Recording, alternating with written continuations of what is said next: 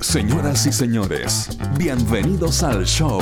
Sebastián Esnaola y Nacho Lira sueltan el teletrabajo, dejan de revolver la olla y se ponen a conversar de la vida misma, sin apuros y sin filtro. Aquí comienza Amables Oyentes. Sátiro, sucio, asqueroso, pornográfico. Eso es lo que pienso de usted, Ignacio. ¿Está pasando lista? Eso es lo que pienso de usted, Ignacio. Yo pensé que estaba mencionando a todo el equipo. Y iban a estar la Mal, mano. Mal ser humano. No, pero yo por qué? ¿Yo por qué, señor? Si yo soy un buen ser ¿Quiere que explique? ¿Quiere que explique? ¿Ah? Yo tengo, yo tengo buenos Me gusta ese A, me gusta ese A. Que es como el refuerzo del enojo. ¿Quiere que explique? ¡Ah! Eso, eso termina como de coronar. Claro, Coronar la el intensidad de la El, frase. refue- el refuerzo del enojo. ¿Y qué acaso? tú- ¿Usted, ¿Tú crees que no sé qué cosa? ¡Ah! ¡Ah! Me encanta. Oye. Cuando me pillo, me pillo retando de repente a mi hijo y no sé qué. Manuel, basta de, de, de ver televisión. O, ¿Tú crees que a mí me regalan la luz? ¡Ah! Digo ese ¡Apaguen ah, las luces de esta casa Digo- que creen que cago, cago plata! ¡Ah! Es muy bueno ese A. El A del refuerzo. Ah. Así te digo yo. Cl- Claro. Ah. Oye, pero. mira, nos estamos riendo ahora porque esta es como la tercera vez que estamos tratando de grabar este podcast. ¿ah? A- a- Acostado idea. Entonces, yo, yo no sé qué es lo que está pasando. ¿Que ¿Acaso este podcast lo está organizando Francisco Encina? ¿Ah? Yo creo, yo muy, muy, ah, sí, Ah. muy probablemente, muy probablemente tiene que ser Francisco Encina, porque todo ha funcionado mal. El micrófono funciona mal, el computador funciona mal. Aquí me acaban otra vez de arrojar la misma cuestión de error, pero no pienso reiniciar de nuevo. Feluca, no voy a reiniciar. Este sistema, este sistema lo compró el señor Encina. No me cabe ninguna duda. ¿Quién organizó esto? ¿Street Machine? ¿Ah? Ah, Aquí la grabación sale que está funcionando, así que confiemos. Yo voy a cerrar los ojos, voy a confiar. No me vamos a queda cruzar más los que dedos. confiar. Confiemos. pero a mí eso es lo que me tiene mal. Lo que me tiene mal, me, me tiene pésimo de, de- de- de- esa, esa situación tan chilena, Ignacio. ¿Para qué vamos a hacer las cosas bien si las podemos hacer como las huevas? Oye, pero weón, qué vergüenza todo lo de la convención constituyente. ¿A usted no le da rabia ver todo este, este, este, este show, este despilfarro, esta desorganización? Y no estoy hablando de las culpas políticas, porque hay cada, como que cada uno elige como una esquina de donde enojarse. Yo quiero hablar desde lo pero más na- práctico. el problema, pero vamos a ir a lo práctico, pero solamente un- una cosita de eso. Un A de Eso. eso, que, está- que estás diciendo. Un. A, a ver. Porque finalmente, weón, la instalación de un enchufe, weón, se transformó en un hecho político. pues Así de weones son, po. Por Dios. Puta, claro, po. Pues entonces y habla, habla pésimo de todo, de la organización, de cómo lo tomamos, pero dime, perdón, weón. Pompa, circunstancias, ceremonia, tensión, conflicto, proceso histórico, democrático, y no ponís confort en los baños. ¡Ah! Cacho. Ah, Entonces, sí, ese era, como importante, que- era importante reforzar. Había, había Ah, una importante porque. No sé, pues bueno. me- me- como, que, como que íbamos a hacer primer mundo y volvimos a Chile. En dos días. íbamos a hacer Finlandia y volvimos a hacer la Florida. no habían no habían pantallas, no habían micrófonos, no habían papeleros, no habían lápices, no habían computadores, no había papel confort, no había weón, no había ni una hueva, no había ni una hueva. Las órdenes de compra las hicieron el viernes. ¿Qué pensaban que esta cuestión era mágica? Así como que ¡fum! se iba a instalar todo así. Pero weón, pero ¿cómo hacen las cosas tan mal? Señor Encina, a usted lo emplazo. Responda, ¿por qué hizo todo tan mal? Si la pega de Encina era la mejor pega, weón. Le pasaban plata que no era de él, weón, para comprar y para arrendar. Lo mejor, weón. Mi pega soñada. Yo siempre quise ser comprador. Era lo que yo quería hacer de chico. Que me pasaran plata y que yo comprara.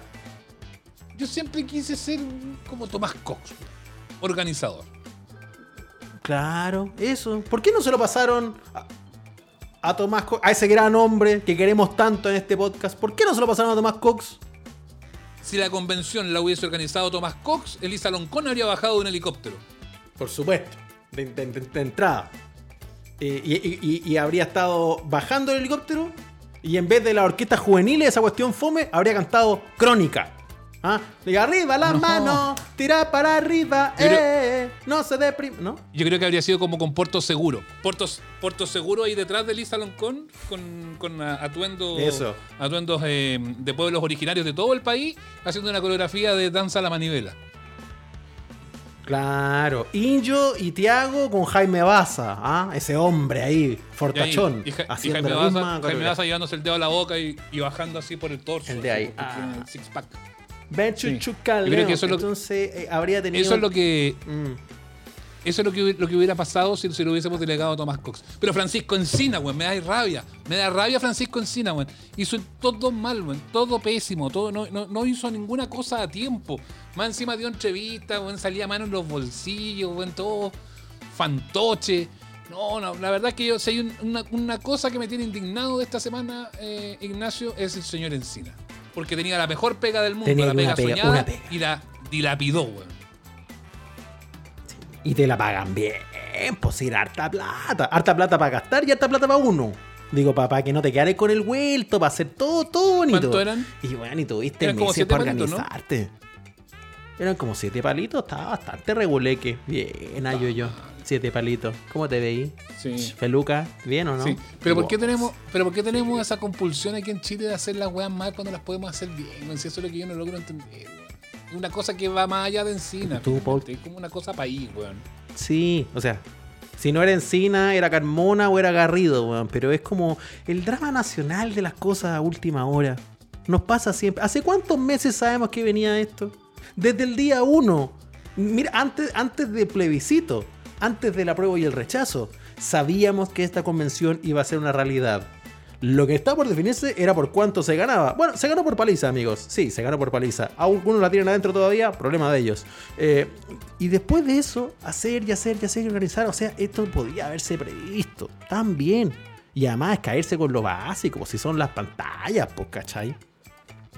Los señores de la Universidad de Chile ahí ofreciendo sus instalaciones, eh, diciendo estamos disponibles, los señores del colegio médico poniendo todo. Yo iba a poner la sala de eventos de mi edificio, fui a preguntar. Se puede ocupar hasta No, las pero- 2 de la mañana, hasta está libre. Si quieren venir para acá, se puede. Pero si todas las universidades ofrecieron todas sus salas, sus aulas magnas, sus sa- salones audiovisuales, eh, todas las cuestiones. El GAM ofreció lo suyo. El Departamento de Computación de la Chile, de, de Piquer, del doctor Piquer, ofreció, nosotros vamos y hacemos el diagnóstico de todas las cosas que hay que poner. Que... Bueno, hasta la Blondie ofreció, dijo, yo ofrezco la discoteca, si quieren vengan a sesionar acá. Hasta la Blondie, weón. Pero eso, pero ahí te das cuenta que el muchachín Encina, weón, es un vago, weón. Perdone, perdone que lo trate así, señor Encina, vago. Porque fue incapaz y finalmente su pega es pura gestión. Solo gestión. Y el pinche señor Encina no levantó nunca el teléfono, weón, para conseguirse nada gratis. No sé así, pero no- quizás no tenemos toda la información. De repente estamos siendo muy duros con Encina, no sabemos. A lo mejor le faltó algo, le falló un proveedor, llamó a uno que no era. Digo, ¿por qué están así? Ignacio, yo creo que Encina lo puede demandar le cayó- a usted, ¿eh? Por el tono que está usando. Yo creo que le cayó, yo creo que le cayó la responsabilidad a Encina. El señor Encina lo va a demandar por el maltrato y por las injurias que usted está prefiriendo. Lo va- ape- mire, apenas se levante, apenas se levante a trabajar, lo va a demandar. ¿Cuál es la injuria, Ignacio? Lo va a demandar. Porque usted está diciendo que es un, está diciendo que es un vago. Y yo no, yo no tengo tan claro si todo pasa por, por él, pese a todo. Ahí, ¿Cuál es su tesis? Una cosa No, fiebre. que llamó. Llamó y llamó a un primo así y le dijo, oye, ¿tenéis pantalla? Eso, sí, tengo. eso es vagancia, pues. Eso justamente es vagancia. Pa'l lunes Ignacio. necesitamos A eso me refiero. 10. Cuando, Ya. cuando hablamos de vagancia es eso, es vagancia. Es, "Aló, ya, entonces sí, entonces, hoy estamos a jueves y no han llegado a las pantallas. Oh, ¿qué habrá No, si pasado? te- ah, bueno, si te lo tengo, te lo mañana, tenía ya, listo. pues. Y el presupuesto lo mandé por mail, es que me rebotó el mail, me rebotó. Porque le puse encima en vez de encina. Si yo no quiero cargarla contra el señor Encina, pobre muchacho, más encima se ha pagado todos los platos rotos de muchos otros que seguramente están frotándose las manos felices de que esta cosa no funcione tan ágil como pensábamos. Pero ¿sabéis qué es lo que me pasa? Que siento que hay millones de encina. Millones de encina en el, en- en el país, weón. Somos campeones mundiales, weón, para Eh, hacer las weas mal cuando se pueden hacer bien, weón. Así no vamos a ser la nación desarrollada que queremos. Porque estamos todos muy preocupados de que ahora sí, ahora sí se viene el super país, ahora sí se viene el Chile de verdad, el que todos queremos. Partamos por poner confort en el baño. Partamos por llamar a la gente Puta cuando decimos que vamos a llamar. Yo te digo, te mando el mail, te lo mando, pues weón. No te digo que al otro día que me, me falló internet, te lo mando. ¿Cuándo fueron las elecciones de los convencionales? Lo elegimos en abril. ¿O no? Estamos en julio. Weón. Como sea por ahí. Son dos, dos meses o cuatro, cinco, seis, siete Dos semanas por ahí. meses, po, weón. Pero el problema, weón. Ignacio, ayer se estaban sacando la foto para la credencial, weón. Ayer, weón, se estaban sacando la foto para la credencial. ¿Cómo Si no es tenías la- la credencial, weón? ¿Cómo no hiciste la credencial en ¿Pero mayo, qué te weón? pasa? Ay, ay, ay, no. Si Conecta el wifi, weón. la- Conecta, weón. Ya, llama, llama al, a la telco. No, no, no, increíble, increíble. Puta, Pero bueno, la luz, el yo agua, a el lo que voy. Yo no quiero, yo quiero. La- Ya, yo- usted dice que yo fui duro con Encina al decirle que era un vago. Ay, que- Sí, porque no tenemos toda la información. Quizás no es solo él. Lo exculpo. Encina, me disculpo contigo. No eres un vago. Eres un inútil, pero no eres un vago. Eh, y, y, y yo quiero centrarme, Ignacio, en la gran cantidad de gente inútil que hay en el país. Si ese, ese es el asunto. Gente que le cuesta tanto dar con, el, con la- el asunto, que le cuesta tanto mandar ese correo, que le cuesta tanto ejecutar la obra, que le cuesta tanto hacer las cosas en el momento que te dicen, no, si de aquí al viernes lo tengo. Y bueno, y pasan weón, 15 días y no tiene nada. Ah, es que, uy, es que se me olvidó, perdona, es que yo creí que te lo había mandado. Ese que dijiste tú, hoy lo mandé pero me rebotó el mail. Eso es como cuando uno entregaba el disquete. Mire lo que le estoy diciendo, el disquete. En- con el trabajo en la universidad y ponían un invento así de eh, eh, trabajo final punto doc punto doc punto doc y entregaba un archivo en blanco, weón. Para no hacer el trabajo y para pedir más plazo. Uy, hay una falla. Es, es como ese tipo de cosas, weón. Es como lo que retrata también Joe Vasconcelos en, en su canción. En esa canción, Mágico. ma- no, no es esa. ¿Cómo se llama? Se me olvidó el nombre de la canción. De ¿Cuál la- canción? de- Mujer ingrata, tu traición. ¿Cuál canción? Puta, iba tan bien en el discurso y se me ¿Cuál olvidó la canción, weón. La del llena el carrito y no compra nada. Es la única que me, parte que me acuerdo Ah. es llena el carrito y no compra nada. No, Sí, no, no, más palo. mentiras, no. No, más mentiras. Claro, no. pero ¿cómo se llamaba? Más actitud. Esa. Se llama Pero, preemergencia. no es- Creo. pero esa es la del carrito y no compra nada. ¿O no? Sí. Sí. No, parece que nunca imaginó. Bueno. Tatarita. Es una de Joe No, Vasconcelos. no, no más. Bueno, la canción Es de esa, Llena el carrito, así se llama. Llena el carrito y no compra nada. Esa canción, esa canción es el fiel reflejo de lo que ha pasado con esta convención constituyente. La funa. La funa. La funa se llama Feluca, gracias. Gracias, Feluca. Por fin una persona que sabe de sonido. Por fin una persona que sabe de música. Que lo bueno es que podríamos haber llamado a un crítico de música de- para que nos respondiera. ¡Oh! Tenemos uno en el programa. Y no se sabía el nombre de la canción Qué de Joe. Vasconcelos. Esa que habla, so- esa que habla de llena el carrito y no compra nada. No, si para la tele todos los datos. Para la tele todos los datos freak. Ay, Ay, que sí, la noticia, redes conté. sociales. Ay, que sabe tanto. Y cuando le hablan de Joe Vasconcelos, ay, no sí, sé, sal- dice cualquier lecera. Que falta de respeto. Ay. no está haciendo la tarea. Saludos a la Ay, qué Solonito. pesado. Todo porque uno se confunde. Finalmente terminan siendo como Ignacio. Se preocupan, exclusivamente se preocupan de las cosas para la tele y no se preocupa del trabajo. Finalmente Ignacio termina siendo exactamente igual que el señor Encina. No aprieta ni una tuerca. Se le pregunta un dato, no lo sabe. No. Lo da equivocado. Feo, La patea para el córner. Yo lo único, yo al menos asumí que Qué solo me acordaba que la canción decía llena el carrito y no compra nada. Pero eh, ahí estuvo Feluca atento eh, con el dato. Y Feluca debería estar ahí armando el sonido de la convención, pues, weón. Y te cobraba harto más barato. Puta, Feluca. Con esos micrófonos tan buenos, con esos micrófonos tan buenos que tiene Feluca.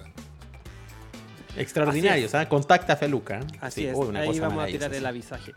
Sí, Ya, pues bueno, no costaba oye, nada pues- haber hecho a tantas empresas. Yo conozco a hartos amigos míos, empresas que trabajan haciendo conferencias siempre eh, y, y fue una tontera. Es que, ¿sabes qué pasa? Yo creo que esa gente, como del señor Francisco Encina, no sé si decirle señor porque me tenga que es menor que yo, eh, nunca han tenido la necesidad de hacer las cosas bien, po, porque casi todo le llega eh, un poquito fácil. po. Entonces, ahora, claro, el, el el tipo yo le hice un Twitter y decía, ya me contacté ya con la gente de la convención. Mandé un mail el lunes, sí. mandé un mail el miércoles y mandé un mail el viernes. ¿Qué nivel de tontera, weón? Pu- Él dijo que tenía organizada puro mail.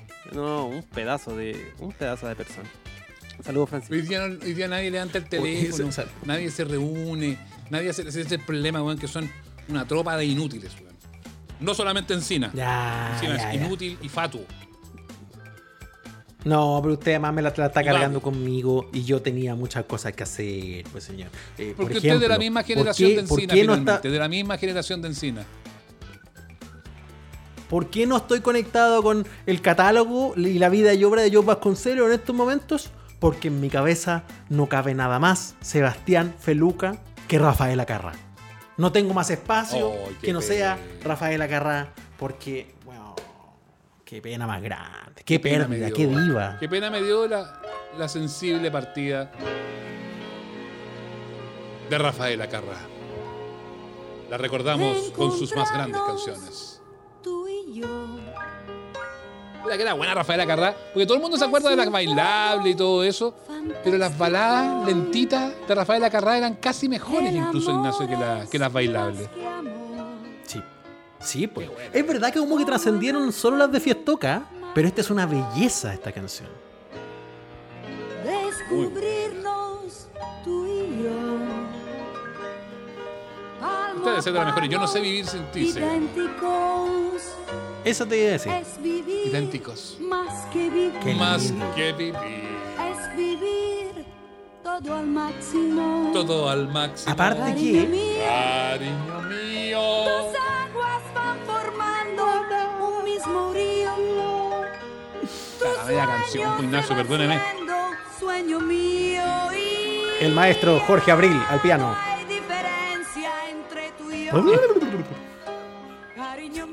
Esta, esta es una canción como con Richard Kleiderman.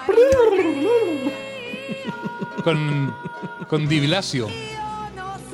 Con Raúl Di Blasio. Qué chanta era Di Blasio.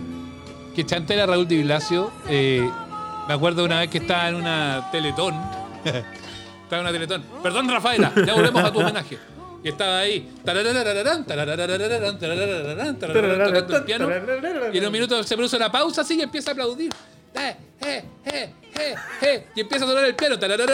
Y el güey estaba aplaudiendo, weón. Y sonaba el piano. ¿Qué ¿Estaba tocando con qué? El piano mágico. Es como ese amigo suyo, se toca Puede solo. ser. El piano, el piano embrujado. Puede ser. Exactamente. Quizás con qué estaba haciendo sonar las teclas. Vamos a Rafael Acarrá, por favor. Sí. Lo que pasa es que Rafael era, fue muy grande. Digo, evidentemente en, en Italia y en España, pero en Sudamérica. Lo que pasó con Rafael Acarrá a fines de los 70 en países como el nuestro, que eran, digámoslo, momentos un poco grises, ¿no? Momentos mío. bien fomeques del entretenimiento. Y vino. Rafaela a dejar la cagada. Oscuro. A dar vuelta a todo. Claro. con la lentejuela, con los bailarines, hablando de sexo en las canciones, haciendo bailar cosas así como, como, como, como sexys, como. Hay un, hay un video tan bueno, tan bueno, Ignacio, de Rafael Acarrá en Noche de Gigantes. Ese programa que hacía Don Francisco, que tenía invitado. Ya. Estaba invitado. Cua- lo vi- no es que tenga tan buena memoria, lo vi ayer nomás, lo pusieron en, eh, en- en, eh, así como meme, lo pusieron como video Ah, de, de- este porque de- lo volvió de. Twitter y, y ahí lo vi. Estaba claro, estaba Juan Carlos Duque, estaba Pa- Patricia Guzmán, la, la- la- la- no, Rosario Guzmán, la periodista. Estaban dos viejos que no me acuerdo y estaba el cura Boom, weón. El cura Boom, pues, weón. Una señora que Uf, hablaba de todas estas cosas. las estaba el cura. Bueno, pues eran los locos 80, pues Ignacio, eran los locos 80. Pero ¿por el tema es que Rafaela empieza a cantar. eh, para el- no, en esa época ni siquiera era para hacer bien el amor, era para enamorarse bien, hay que venir al sur, para enamorarse bien. Y, y va y se acerca al cura Boon y el cura Boon mira la cámara y se persigna, weón. Un momentazo televisivo, más allá de lo siniestro que es el cura Boon. Pero un momentazo televisivo, pues, weón. En- Piensa en el, en el contexto de los Qué 80. tremendo. Heavy, heavy. No, estaba lleno de momentos en ese minuto. Eso que tú mencionás es súper heavy porque, mira, la, la Rafaela Carrá, de hecho, que sus letras eran picaronas, eran juguetonas y que tenían hartas referencias sexuales, funcionaban más en España. porque eh, pasó de la tele italiana, bueno, pasó de la carrera como actriz Rafaela Carrá, más Rafaela tiene más carreras que Schumacher Rafaela Carrá, fue actriz, hizo una incursión en Hollywood, volvió a la tele italiana y en la tele italiana se convirtió en una diva y luego le invitaron a la tele española. Y en España funcionó muy bien porque era la España post-Franco, finales de los 70. Entonces había una apertura, una transición, una, como una cosa bien de disfrute y de goce. Y ahí Rafaela Carrá calzó perfecto. Entonces esta presencia como bien eh, con desparpajo Feluca, qué bueno bueno, que llevamos al crítico de música ahora para esta parte del programa. Qué bueno que lo, lo incluimos. llegó. Bueno, que llegó. Llegó. Trajo el mismo guion que llevó para Mega. Oh, el mismo guion de Mega. Ya. Son pesados, weón. No le puedo decir ni una, weón. No le puedo contar nada. Usted- no, está muy bueno. música, no? Está muy bueno. No le puedo contar siga. nada, Rafael. Deleítenos. Nada, weón. Son pesados. ¿Por qué? ¿Por qué tan picota? Dele. no, pero es Dele. que. Entonces, las canciones eran así, pues calentonas, juguetonas, divertidas, con hartas referencias que algunas como que pasaban un poquito de colado, medio solapadas, ¿cachai? Había harta metáfora. Eh, pero acá Mm. ni siquiera pasaban esa, esa barrera, po, porque acá estábamos más atrasados, pues aquí estábamos todavía con los, con los curitas gobernando y con los milicos. Eh, y y lo- tú lo dijiste. Para hacer bien el amor hay que venir al sur, se cantaba en España. ¿Y acá cómo era? Para enamorarse bien, mira. Qué fome, weón. Qué fome. Qué fome, Qué fome. weón. Y además que. Ahora- además que para hacer bien el amor hay que ir al sur. Todo el mundo sabe que eso se trata de Puerto Montt, Osorno, Renaico, Aysén, Chile Chico, Chonchi. Todo el mundo sabe que estaba hablando de Loncoche. Pero, Yaco. evidente, pues, de eso se trata. Coelemu. Acaba el mundo todo el tiempo. O también se decía, ay, No. pa- porque se sabía que era una versión censurada, decían, para enamorarse viene- hay que venir al sur, ay, porque vino a Chile, que está al sur del mundo. No, que son tontos. Mire, le puedo contar. La original, la en italiano, dice eh, eh, Mire, en, su, el coro. en su No le letra, perdono el la, coro. la original dice. No le perdono el coro. Lo tenemos, mire. Ahí está la original. El coro en italiano dice así: Come velo, far l'amore da Trieste in giù. Eso significa. Hagamos el delicioso hasta la hora del hoyo.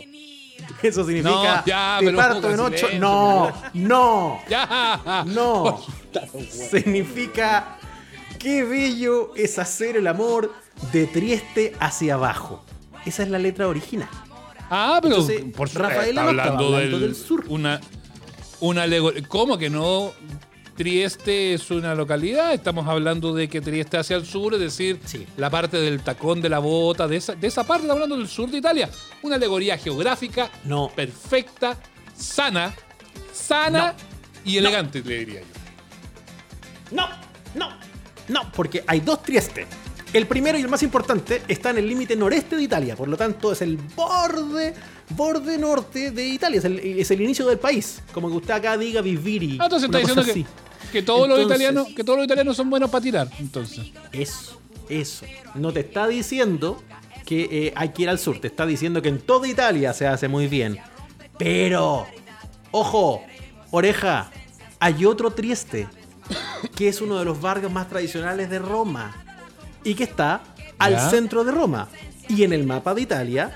Roma también está al centro. Entonces Trieste es el centro del centro. Trieste es el ombligo. Qué bello es hacer el amor Ah. de Trieste hacia abajo. ¿Me entiende o no? Ah, No es el sur ah, Por supuesto, o sea, sexo de ombligo, lo que faltaba ahora. Mira la nove- novedad que me está está hablando del ombligo. pa- Está hablando, está hablando de sexo oral, Rafaela Carrá. Precursora, pionera. Ignacio, qué alambicado lo que usted está diciendo. Mire, ni siquiera está No, viva Rafaela como sí, que podamos contrastar esta versión, incom- esta versión incomprobable que usted acaba de plantear en el programa. Incomprobable.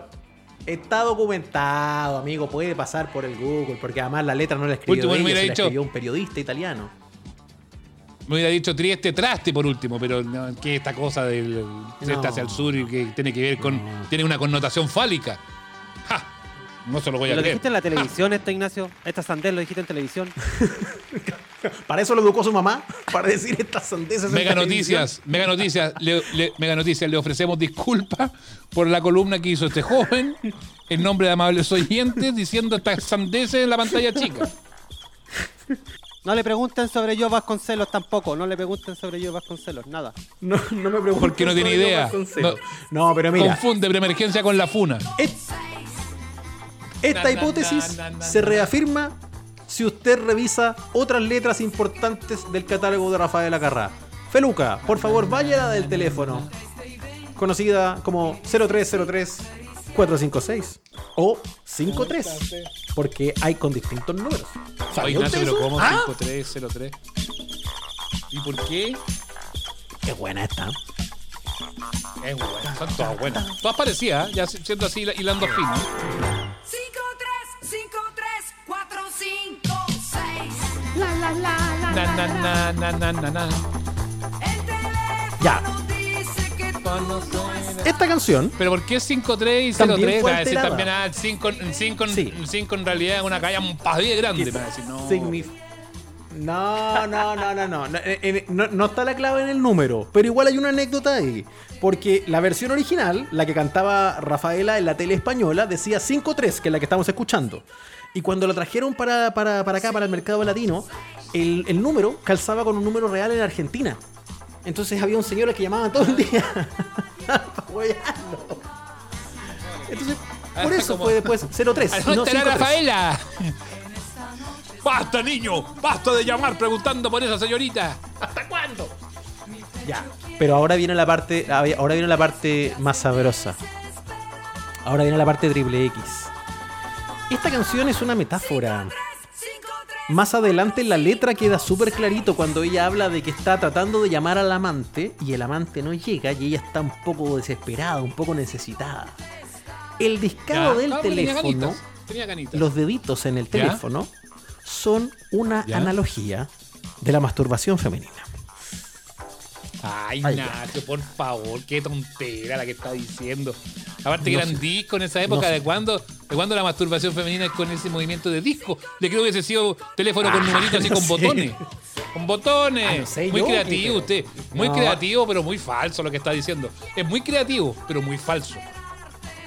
Pasa el tiempo, no puedo esperarte más. Mira, ojo aquí, escucha.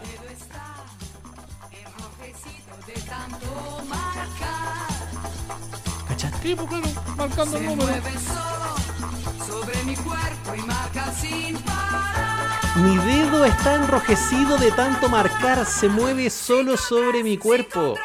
Rafaela estaba hablando de la estimulación genital con los dedos. Bueno, ella Pero le, sí, Ignacio, eh, ella le dice, mi- ella le dice mi cuerpo al teléfono, al aparato, discado directo, discado directo distante, Ignacio. La TLP es una, es una metáfora. Es una metáfora. Era lo que se podía pasar medio de contrabando en la época. Eh, porque igual, Sí, pero eh, estas canciones el se es que censuraban igual. acá y acá estas weas pasaban piola. ¿eh? La gente, lo- los Pasaban milicos no piola. escuchaban las canciones, weón, definitivamente. weón. Esa pasó piola, esa pasó piola. También pasó piola esa, esa que le gusta a usted, que, ¿cómo? ¿Lucas? Es buena esa también. ¿Qué te ha sucedido? Que esa, Sí, pues, ahora esa, esa igual. la de Luca, la, la de Luca es súper explícito. La chiquilla llora desconsolada porque su novio, Lucas, se fue con otro varón. Mm, sí, pues. Eso es, lo que, eso es lo que está diciendo. Es un frustrado romance con un joven Claro. que estaba en la ISAPRE. Exactamente. Esa es muy buena. La, la, la canción Lucas Lucas, que es inspirado además. Te fijas además que las canciones de Rafaela Carrá se han ocupado con otras letras en mil comerciales, continuidades de programas, de todo. Se ha ocupado muchísimo, que son muy buenas melodías. De Sí, cabello, pues, sí, de hay harto otra. claro. No es la pura anécdota. No es la pura cultura pop. locura. Me gusta, me gusta. Yo creo que perdemos harto con la muerte de Rafael Agarrá, no solo como desde la cosa como más nostálgica o más kitsch, porque como figura musical, televisiva, incluso de contracultura fue bien importante.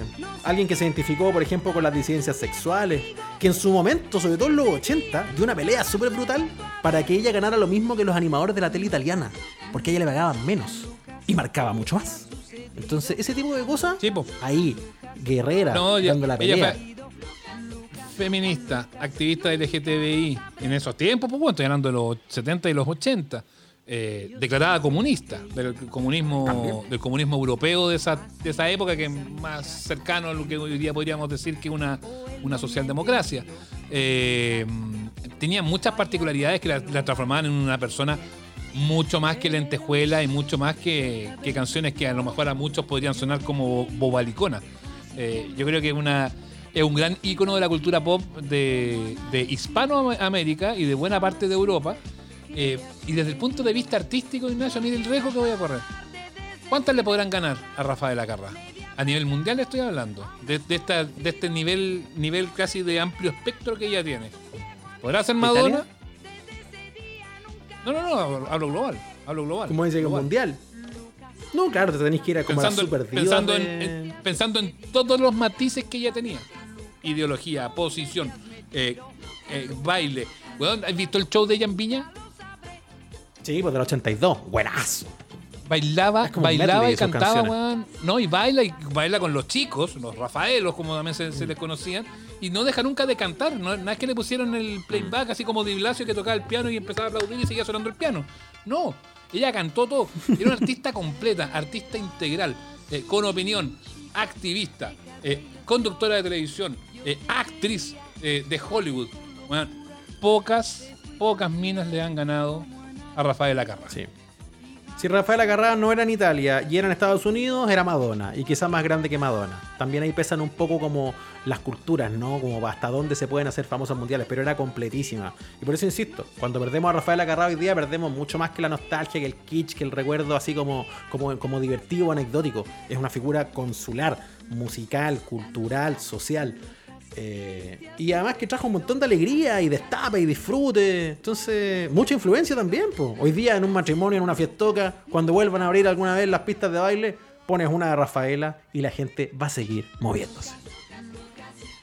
Lucas, Lucas. Me gusta esta parte de Lucas. Viene llegando la invitada. así que vamos a- Me gusta esta parte de Lucas cuando hacen como Charlie Brown, como la profesora de Charlie Brown. Mira, ahí está hablando Lucas. Ahí mira. Bonito el efecto ese. Como la prof- es como la profesora de Brown. Ya. Adiós, Rafaela. Te amamos y te vamos a extrañar por siempre. ¿eh? Sí, una tremenda, diga absoluta. Ya, eh, prendamos aquí, hagamos espacio con las sillas, prendamos las pantallas, los micrófonos aquí, desocupemos que viene llegando la invitada. ¡Encina! ¡Conéctate el enchufe para la invitada! ¡Abre la puerta, Encina!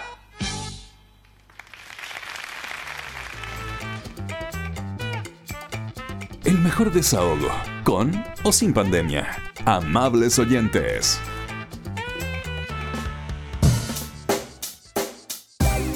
Bueno, Ignacio, estamos en, em, en Amables Oyentes en el podcast después de ese lindo tributo que hemos hecho a la diva Rafaela Carrá. Emocionado, Em, pues. Yo todavía sí, estoy, la emoción me embarga todo, hasta los, hasta los muebles incluso, hasta el refrigerador, la cocina, todo. Pero ¿sabes pero ¿sabes qué, de qué le quiero hablar yo en esta mm, en este momento del, de- del programa? Eh, ¿De qué quiere hablar? Yo- yo- ¿le, queda, ¿Le quedan temas para hablar? Esa es la pregunta. El- yo, yo como que quedé agotado, hice todas las coreografías. El pelambre como institución nacional. Ah, ah, qué bueno. Más encima, como partimos pelando, y vaya que había que pelar. po, a claro, propósito pelamos, de- al, pelamos al, al- al zorrón de la, de la convención. po. Claro, a propósito de las cosas que no se organizan y que no salen y que, oh, y, y hay, hay cachado la frase, ya, lo vamos a hacer así, para que no salgan pelando. Me encanta esa frase como al final. Porque ¿Es lo tenemos, lo tenemos en el ADN. Es así. Y, y el problema además es que somos muy cínicos. Y de todo eso vamos a estar hablando con la actual reina de la farándula de nuestro país. Hay que decirlo. Destronó a todos. Jennifer Warner, adiós. Eh, Chico Pérez, retírate. Eh, Huevo fue en salida, bye bye. No. Todo, no queda nadie. Solamente hay camino para Cecilia Gutiérrez, que está con nosotros. Cecilia, bienvenida a los amables oyentes. Gracias, Oh. Esteban, por la presentación. Hola, Porque es así. Te- Sí, te- es, es verdad. Terminaste, te- terminaste abriendo una ventana, terminaste consolidando, te armaste tu nicho, tus propios programas, eh, vía X, y también ahí que, tiene, que tienes el, eh, o más bien Zona Latina, que, que es donde está Zona, zona de. Estrellas, y, y fuiste, fuiste como la que, la que siguió apostando por la farándula más o menos sola navegando y terminaste llegar, quedando a flote. po. Felicitaciones por eso. Eh, exactamente, pues fue un propósito. ¿ah? Yo dije, no, pues esto no puede morir.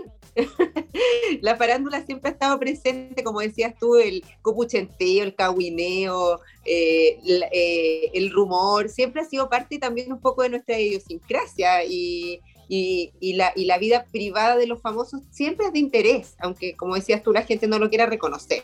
Entonces yo Mm. dije, esto no puede morir y me empecé a abrir un nicho primero en las redes sociales, de a poquito, empecé con los lives, eh, bueno, el tema de los programas y, y efectivamente eh, se abrió un nicho importante que, a la que varias personas se han sumado últimamente. Eh, oye, mira, uno, uno entiende que la, la farándula como, como fuerza mediática es bien global, está, está en muchos lados y, y es un mercado que mueve millones en otras partes también, ¿cierto? Digo, ¿para qué decirlo? Vemos lo que hacen los vecinos en Argentina. En algún momento tuvimos un súper auge acá, así como cantidad de programas. Después se nos perdió un poquito. Y quería preguntarte de eso mismo, si tenía un análisis de por qué en algún momento tuvimos como este auge y después lo dejamos caer para llegar al estatus donde está ya ahora como con el monopolio. Eh, ¿Qué nos Yo pasó creo con la farándula acá? Yo, yo siempre he sostenido que la propia farándula se mató, ¿ah? se mató a sí misma la Mm, farándula. Em, con los tongos, con, con el ex- la excesiva cantidad de personajes que andaban purulando, capaces de decir o hacer lo que fuera por tener un poco de pantalla. Em, yo creo que en algún momento se le escapó de las manos a los canales, a los medios, a, a los encargados de los contenidos de esos programas y, y te- terminó perdiendo toda credibilidad. Era un chiste, era un circo, em, que en algún momento es divertido, pero eh, también en otro momento lo deja de ser. Y, estos personajes eh, pegándose en pantalla, no pegándose solo verbalmente, sino que ya vimos ag- agresiones físicas, eh, vimos mentiras, vimos eh, que montaban unos circos pa- con solo la finalidad de ir a programas pagados. Eh, la gente se terminó aburriendo porque la gente no es tonta y se da cuenta. Y, y yo creo que eso terminó matando al género. Mm. Eh, y, y- y ahora este, este revival tiene que ver con, con otro tipo de farándula que, que igual eh, para el afectado puede ser agresiva igual. ¿ah? Yo no, no digo que la farándula no sea agresiva, yo creo que para la, para la persona de la que se habla siempre va a ser agresivo. Eh, siempre va a ser eh, violento que hablen en tu contra, ¿no? O que hablen de ti o que revelen aspectos de tu vida privada. Yo no, le quito como, como seriedad eso pero, pero creo que, que una farándula hecha un, un poquito mejor, mejor reporteada, eh, tiene otro valor a la que, a la que se hacía antes. Oye, Cecilia, pero eh, porque una de las cosas que se levantó en un minuto, yo creo que fue por una opción media interesada de algunos. Es decir, a los chilenos les dejó de interesar la farándula. Eso es un poco chiva, ¿no? Sí, pues yo me di cuenta por mis redes sociales. Eh, me di cuenta por, por, los comentarios de la gente, por, por no solo redes sociales, ¿eh? yo voy a, a, cualquier lugar, voy, estoy en una reunión de trabajo, voy a un almuerzo, aunque ahora no puedo ir mucho, pero, pero es transversal. A mí no hay nadie que en algún momento no me pregunte por la farándula. Voy a, no sé, a la peluquería eh, y me preguntan, eh, todo el mundo está interesado. Oye, ¿qué pasó con esto? ¿Qué pasó con esto otro? Oye, no sabéis nada con qué. Eso, ese típico de no sabéis nada quién vi, hoy me encontré el con este tal. con la esta.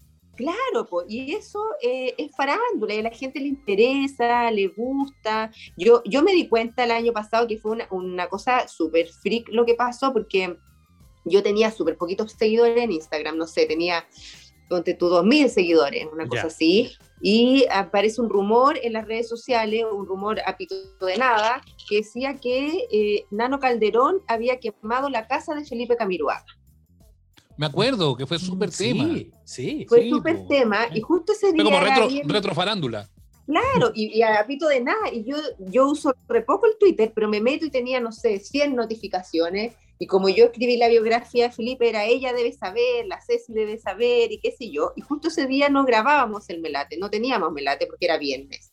Y, y yo digo, ¿qué hago? po? Entonces, como medio broma, medio en serio, digo, voy a hacer un live. ¿Saben qué? A la tarde voy a hacer un live en Instagram y les voy a contar la verdad de esta historia que, que está circulando en las redes la sociales. raja.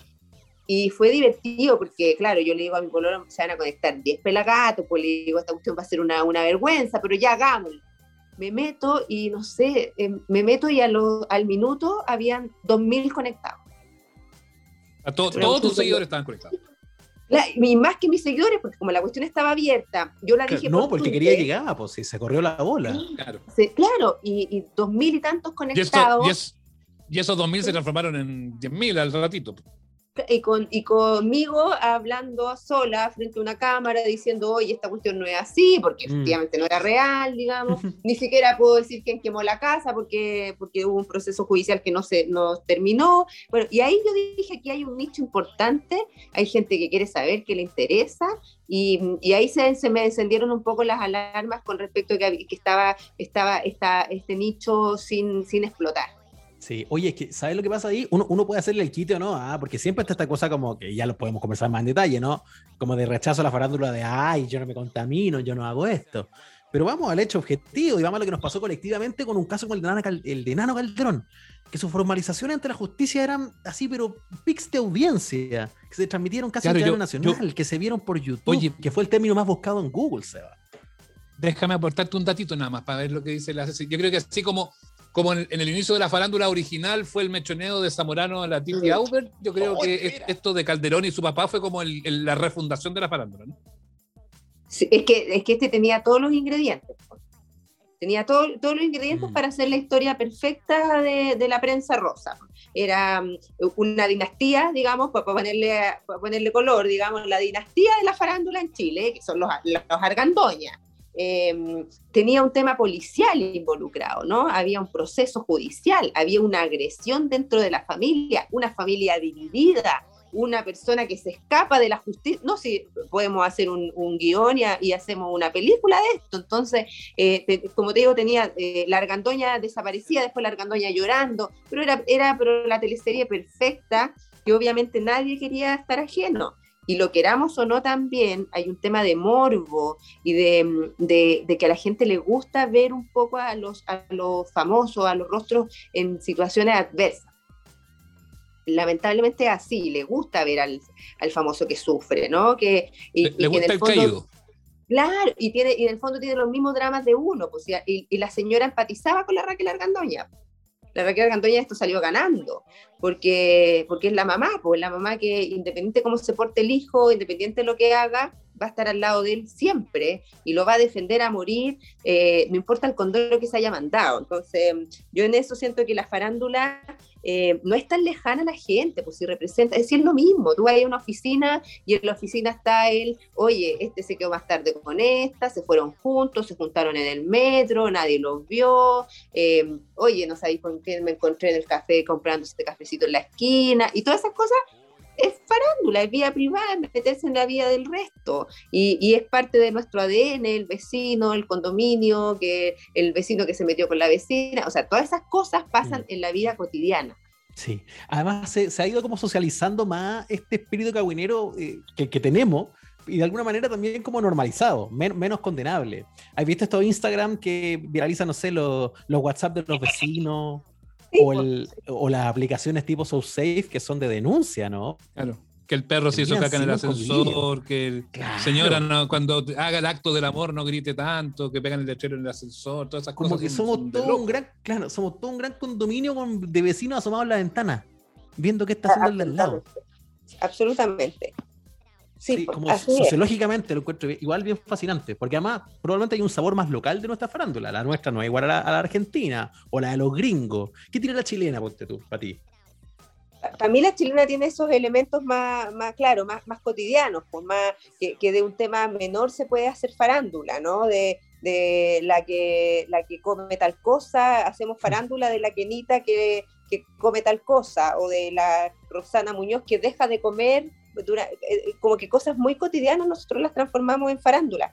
Pero yo creo que esa es la gracia, porque la farándula es cotidiana, nos representa a todos. todo- a, a mí lo que me gusta de la farándula y que siempre he tratado de llevarla hacia ahí, hacia ese, hacia ese lugar, es que eh, uno le puede sacar algo que lo identifique. De, alguna u otra forma. El famoso que infiel, a todos le han sido infiel, o nos falta el frescolín, o, eh, to- todas esas cosas, el, papito corazón, el que no paga la pensión y todo, todo eh, la- los mensajes son chutas, son tantos, a mí también me ha pasado, yo tengo el mismo problema. Eh, entonces, me- que, el famoso lo visibilice le da un sabor especial, pero no deja de ser un, drama cotidiano, pues aquí, excepto el de Tano Calderón, digamos que ya escapaba de la normalidad, los dramas son súper normales, por lo que le pasa a toda la gente nomás. Lo que pasa es que, que a la le pasa a la Loco es muy diferente a que le pase a la señora Juanita del, de- del barrio, digamos. Mm. Y como que de alguna manera a Sí, uno le gusta eso también, po, que el famoso tenga como los mismos atados cotidianos que uno. po. Sí, pero si lo acerca, si yo soy- estoy convencida que los famosos todavía no aprenden que esta cuestión los humaniza. Los humaniza en cierta medida. Y, como, la- como lo que decía, por lo de la argandoña, la argandoña le terminó beneficiando porque todas las señoras empatizaron con ella. Me cae pésimo esta señora, decían, pero tiene razón, es su hijo. Todas las mamás estamos con nuestro hijo y no lo vamos a dejar jamás. Entonces esas cosas terminan, eh, como te digo, humanizando a, a lo, a- la, la loco que haga estos lives todos los días y muestre cómo cocina, no es al azar. No, no es porque la loco encontró que era divertido, porque no tiene nada más que hacer, digamos, y, quiere mostrar su intimidad, es porque se dio cuenta que hay un nicho que le acerca a la gente, que, mm, como les decía, lo humaniza, la, eh, la hace empatizar. eh, entonces eh, se dio cuenta, ella de las que se ha dado cuenta que, esta cosa comercialmente para ella puede ser muy lucrativa, porque yo creo que van a empezar a entrar los auspiciadores, ella aprovecha a mostrar su marca, eh, ya no necesita pagar un comercial de su línea de ropa en, en la tele, pues lo hace ella en su Instagram todos los días. Ahora, claro, eso, eso pasa con, con las cosas que son eh, cotidianas, pero yo, eh, con Ignacio estamos muy lejos de ser señores famosos, pero sí conocemos famosos. Eh, y famosos que han estado muchas veces en el foco de la farándula en los tiempos, en los tiempos pretéritos. Y cuando tú hablas del tema, decías, puta, mira, farándula, weón, cuando pasó esta cuestión y cuando no sé qué, y cuando yo me metí aquí, o cuando yo hice este mal negocio, o hice este programa que lo destrozaron, me terminó cagando un poquito la vida. Eh, Sí. Cuando, cuando te, seguramente te tiene, te tiene que haber pasado, te tienes que haber cruzado con gente en el camino y dijiste, puta, esa weá que hiciste tú, o lo que dijiste en tal programa, o lo que, no sé, me cagó un poquito la vida.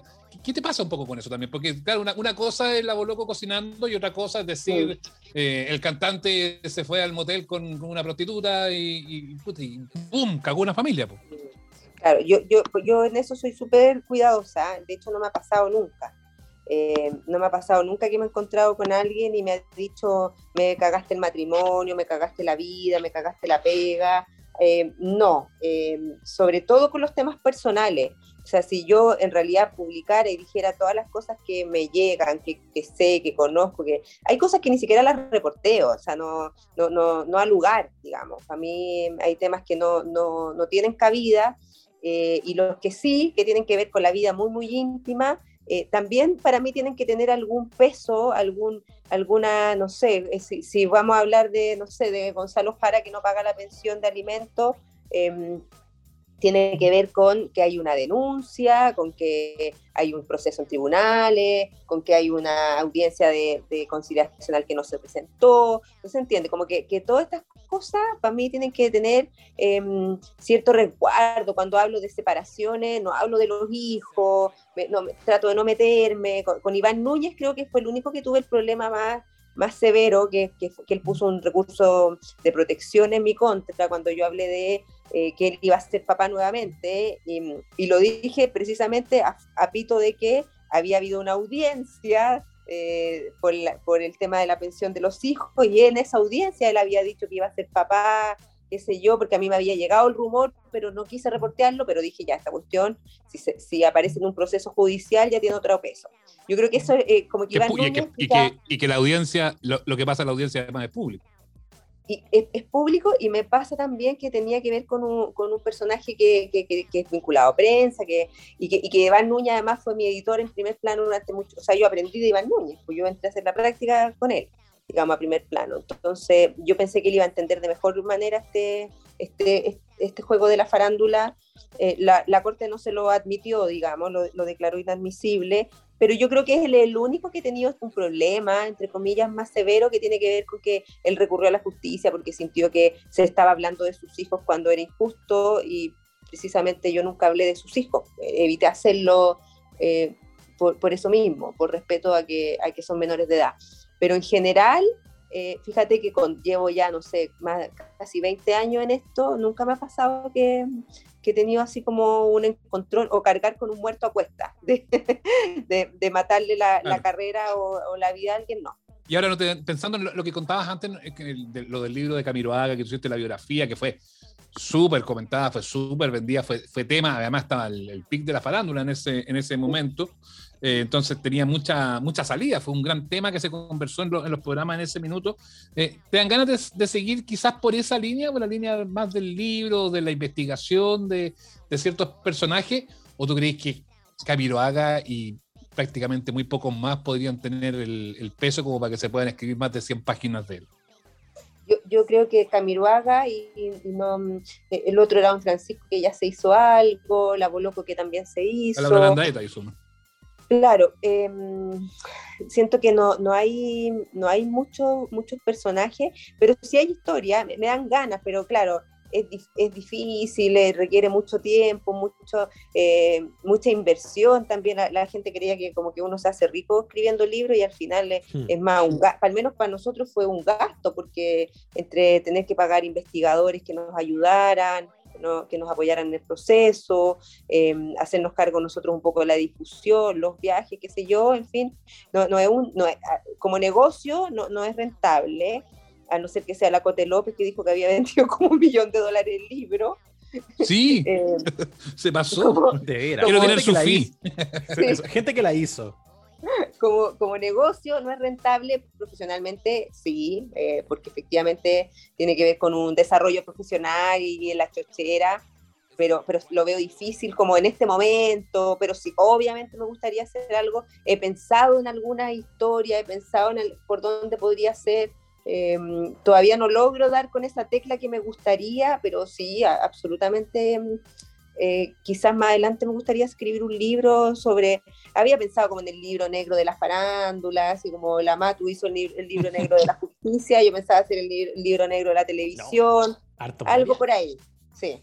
Sí. Oye, Material ahí de sobra, además. Sí, por ahí deslizaste como momentos más tensos o cosas más complejas que han tenido que ver con el, eh, con el ejercicio de la profesión, pero quería irme también a finalmente lo, que- lo que nos gusta de la farándula o el lado más lúdico, lo, que- lo que en el fondo hace que nos fascine tanto. ¿Cuál es Ya tu le voy a Kawin empezar a preguntar copucha, Ignacio, pero Obvio no- que sí. justo lo que no queríamos, eso es justo lo que no íbamos a caer. Ignacio. Pero si no, Cecilia ¿verdad, Gutiérrez, ¿cómo Cecilia? que la- preguntar? Pues si yo lo que quiero es, es como cuando la, la- Cecilia sube un taxi y el taxista dice lo mismo, oye, y es verdad que él no sé cuánto anda con la no sé qué. Me pasa todos los días. todos los días, oye, los de la tele son todos pesados, ¿no? Así como pregunta, verdad. Sí, Oye, sí, pero- sí, ¿quién es pesado? Muy bien, sí. Ya, ¿quién es Te pesado? una ola, digo yo siempre. Siempre, No, ese es muy, pero ese es muy pesado. Cecilia. Ceci, Tuvimos- ¿cuál es tu? Tuvimos un gran ciclo, con la Cecilia tuvimos un gran ciclo en vigilantes en la red. Sí, Sí, fue- po. Sí, ahí yo los veía, yo los veía cuando iba al colegio, me acuerdo. Y ahí Oye, conoció eh, a su amor, Cecilia. Ya que me voy a poner, ya que, ya que siempre ella cuenta las copuchas, la puedo contar yo también, ¿no? Sí, pues me, me dejó algo, al, ¿viste? Me dejó algo para, para la vida. Muy bien. Exactamente. Ya, Sí. mi pregunta. Ceci, hoy por hoy a lo mejor, no sé si pues, igual puedo mirar el archivo, pero ¿cuál es tu Kawin favorito? Hoy por hoy, para mí, Sí. eh, aunque me odien, todos los fanáticos del fútbol, para mí la selección en este momento, ya pasó un poco la Copa América, pero, pero la selección me, me tuvo, me mantuvo ocupada y entretenida todos los días en que estuvieron acá en Chile y, y en, y en Brasil y to- todo lo que tiene que ver con futbolista modelo, para mí eh, eh, eh, es sabroso siempre. Eh, siempre están dando. Ya, y, hubo, y, hubo algo, y hubo algo más que un peluquero entonces, ¿no? Más que eso, fíjate, tiene que ver con, con las relaciones que establece cada uno. O sea, para mí el Guaso Isla se convirtió en un personaje ahora, eh, su separación de gala, van a volver, no van a volver. Él le anda escribiendo mensajes a otras niñas por Instagram, porque además, hablando de esto de la, de la copucha y todo, a- Mm. a mí la gente me hay mala onda que me escriben así como, oye, no tenéis nada más que hacer, no sé qué. Y lo divertido es que mi gran fuente de información es la misma gente en las redes sociales, po. Pues yo no sigo a los famosos, sigo súper poco, me da lata. Eh, y la gente me manda los pantallazos. ¿Viste que este le puso me gusta a esta otra? ¿Viste Claro. que estos se dejaron de seguir? ¿Viste? Pero así. Entonces, a veces hay unos que me han Eso- resultado buenos y yo me pongo a reportear y efectivamente, po, o sea, varios temas, no sé, la, la misma ruptura, hay ropa tendida, Seba, pero la misma ruptura de Pinilla con la Gisela Gallardo fue una hábil de- del Instagram, digamos, una persona con mucho tiempo, no sé, fanática, que me dice, oye, ojo, porque ellos no están subiendo historia, ella sube esto, ella sube esto otro. Claro, me agarro de esto, empiezo a reportear y efectivamente estaban separados y varias cosas nacen de la misma gente. Igual como con los amigos al final, pues la gente se delata Sí, las po. redes sociales. De repente cuando uno sigue dos amigos y suben una foto y están como en el mismo lugar. Y uno dice, ¡epa! Oye, el, y el perro del mismo. Oye, pero este No, perro no es el de Carlos. Ese perro no es tu perro. ¿A dónde está ahí? Oye, pero A mí me gustaba pasa. una, no me acuerdo quién era, a lo mejor tú tenés mejor memoria, Cecilia, de no sé quién de la farándula, hace esto de la época del pic anterior de la farándula, que a través del reflejo de los anteojos ahumados de la chiquilla veían, parece que era con Alexi y la Maite, no sé, no me, no me acuerdo bien cómo era, Ay, pero una, una sí. así, que se supo como, se supo que era, que eran tan juntos por el reflejo del anteojo, o sea, ya el chancho, po. Pero, pero pasa, pues, y es divertido. Yo, yo le puse el seudónimo de las PDI del Instagram a, la- a las señoras que me siguen y que empiezan a buscar, porque de verdad se convierten en verdaderos PDI y dan con la identidad de personas que son desconocidas y que tienen algún tipo de relación con un famoso, si es heavy, Mm. pero todo todo a través de las redes sociales, o sea, ya uno ni siquiera tiene que llamar para reportear, ahora ya el Instagram se convirtió en la fuente de información de muchos eh, con espíritu farandulero. Qué miedo, igual. ¿ah? Ahí es la parte donde uno, donde uno agradece no ser famoso. Por dos cosas. Uno, no tener que andar más. Qué incomodidad. La primera cosa que agradezco es no tener que andar todo el día mandando saludos de alianza, que hacen mucho los famosos. Y la, y la segunda es que uno pueda, oh, no sé, pues salir tranquilo, comer Sí, pero No, tranquilo. pues es muy... pero agarrar también sus tranquilo, no sé. O sea, Bueno, no todo sí. es malo, No, tenéis que claro. asumir el costo también, po, o sea, pero Mm. también chuta el canje, la comida gratis, la no sé qué gratis, esto otro gratis, no, no deja de ser el sueldo, po. atractivo. Y el buen sueldo también. pues, sí. Hay gente que juega bien el juego, ¿ah? En ge- eh, y, y que, y que lo cacha perfecto y no se amarga, incluso como que da también para alimentar un poco, porque también el que lo entiende sabe que se mantiene vigente y que conecta. Exactamente, exactamente. Cuando aprendes el juego y, y sabes jugar bien, puede ser un, un súper buen negocio y te puedes mantener vigente durante mucho tiempo, como lo hizo la Kenita Larraín, que yo creo que es una de las maestras de la farándula. Sí. Oye, lo último, Cecilia. em, estuviste en el Melate, ahí en un canal chiquitito, en el TV Más, saliste de ahí, me, enojás, se enojó el huevo contigo, eh, por, los, por los lives, precisamente. Al menos eso, eso es lo que Sí. decía la copucha. Eh, Sí, te, fuiste al, te fuiste al cable, a la- al Zona Latina, tienes el programa ahí en Zona Latina con Mario Velasco, con Vasco Mulián, en fin, y, y, bueno, Joche, parece, no sé quién más está. pues, sí. Lo veo de repente. Y que me- aparte el cable que me cambié ahora tiene zona latina. El que antes está- tenía antes Sí, no lo tenía. Así que No recién lo tenía, estoy viendo sí. hace poco. ¿Y em, tú crees que va a venir como un reflorecimiento o tú crees que se va a quedar igual ahí ya como una suerte de nicho, en canales quizás más pequeñitos con algunos tipos de programas? ¿O tú crees que va a llegar el momento en que se va a reverdecer, no sé, por el primer plano o el SQP o el, o el intruso? No digo con esos nombres, con esas marcas, pero sí con el peso que tenían dentro de las programaciones de, lo- de las grandes corporaciones. Como. Yo creo que yo creo que sí, pero no ahora. Por lo menos este año no. Em, porque estamos en otra y se entiende, no, no lo critico, digamos, me, me parece que está bien, que, que el nicho que ocupa en este momento es el que tiene que ocupar porque hay otras prioridades, la atención tiene que estar puesta en otras cosas. Este, este es el bálsamo, ¿no? Eh, lo que te hace Pero ¿sabéis qué me pasa, Cecilia? durante un rato. ¿Mm? Perdona que te interrumpa. ¿Sabéis lo que pasa? Que yo encuentro que, que somos.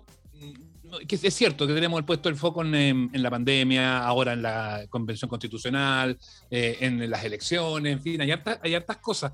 Pero tú miras y, y- que, son, sobre todo el tema pandémico, bien preocupante y hace que todos estemos tristes, estresados, amargados, más enojados de lo habitual. Eh, y eso hace que muchas veces a lo mejor no se consuma el contenido más, más de, de entretención. Pero a mí me da la sensación de que el Melate, el Zona de Estrellas, el, eh, lo que tú haces en, en Instagram también da cuenta de una necesidad de la gente de, de, de no sufrir tanto, de pasarlo bien. Y si tú miráis los programas argentinos, ni siquiera los de farándula, pero tú miráis en general los programas argentinos, to- se siguen, pese a que tienen la cagada, tienen mil- no sé cuántos mil muertos, que el gobierno tiene todo patas para arriba y todo, se siguen cagando de risa. Y es ahí donde Claro. yo digo, bueno, a lo mejor, a lo mejor es la tecla distinta que les vendría bien, no digo necesariamente un programa de, de farándula dura, pero sí uno de que mezcle copucha con no sé qué cosa, porque la gente lo agradece. Sí, Sí, sí, pero perdona, la- es que se van canales 10 de lucas a Instagram, perdona Ceci, es que solo por la reflexión ahí, si se van 10 lucas a Instagram o 20 o 30, es porque la tele no se lo está dando. po. Claro. Claro, pero lo- los canales ahora no se atreven, pero, pero yo creo que sí, fíjate. De hecho, eh, por lo, lo que veo con gente de la industria, con rostros, con productores, todos tienen ganas de hacerlo, ¿no? Eh, pero creen que este no es el momento, pero ya a partir del próximo año yo creo que sí, que, que va a volver eh, nuevamente la entretención. O sea, este, eh, de hecho el segundo semestre ya parten tres programas que son puros famosos compitiendo, que también es farándula velada, digamos. El, Mm. Parte el, el Masterchef, el discípulo del chef, parte el tributo a la estrella, El de- que en total vamos a tener claro. a más de 100 famosos purulando en los canales eh, peleándose, ¿no? Porque lo que, lo que vende no es el famoso compitiendo, lo que vende es lo que pasa de- entre las bambalinas, el, famoso que se pica, el que, el que se enoja, el que se va peleado, el que se renuncia, todas esas cosas eh, son las que venden de estos programas. Y en el segundo semestre vamos a estar con, e- con este tipo ya de, de entretención vigente en la tele. Entonces yo creo que esto va a ser el puntapié inicial para ya después los, los canales se atrevan a hacer producciones eh, netamente de entretención, que, que yo estoy súper de acuerdo que falta mucho en la televisión, que debería estar, que, que bien hecha, no tiene por qué, por qué ser dañina, ni, mm, ni, ni ser un género que, que es tan ninguneado por, por tantas eh, partes de, de esta sociedad, ¿no? Cecilia Gutiérrez, la Miss Bombastic de la farándula, como la bautizó un portal hace, hace algunos días. Eh, ha Sí. estado con nosotros en Amable Oyente hablando del, pali- del eh, pelambre, del cagüín y también de la, de la farándula que nos sigue gustando tanto, pese a que muchos arrugan la cara cuando lo dicen. Cecilia, felicitaciones por eh, el éxito, por eh, no perder la fe y aprovechar el impulso y el vuelito para, para reverdecer laureles de un género que está medio apagado acá en el país. ¿ah? Muchas gracias por la invitación, chiquillos. Se agradece siempre una buena conversación. A ti, Ceci, un gusto tenerte en amables oyentes. Cuídate. Que estén bien, bien. Chao, un abrazo. Chao, chao. Síguenos en nuestras redes sociales, arroba amables oyentes en Instagram y Twitter. Y suscríbete a nuestro canal en YouTube.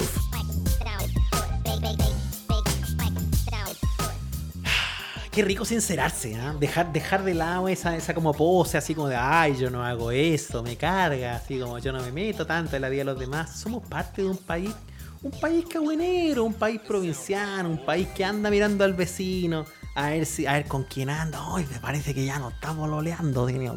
¿Y, ¿Y qué? ¿Y qué? Yo creo que hay que abrazar como parte de nuestra idiosincrasia eh, este tipo de cosas. Como dijo la Ceci, nuestra gran invitada, si no estáis haciéndole daño al de al lado, si no estáis traspasando unos límites más éticos, yo creo que eh, está bien. Y impresionante lo que se mueve Sebastián en la ola. El, el problema es cuando te Sí. pillan en la maldad.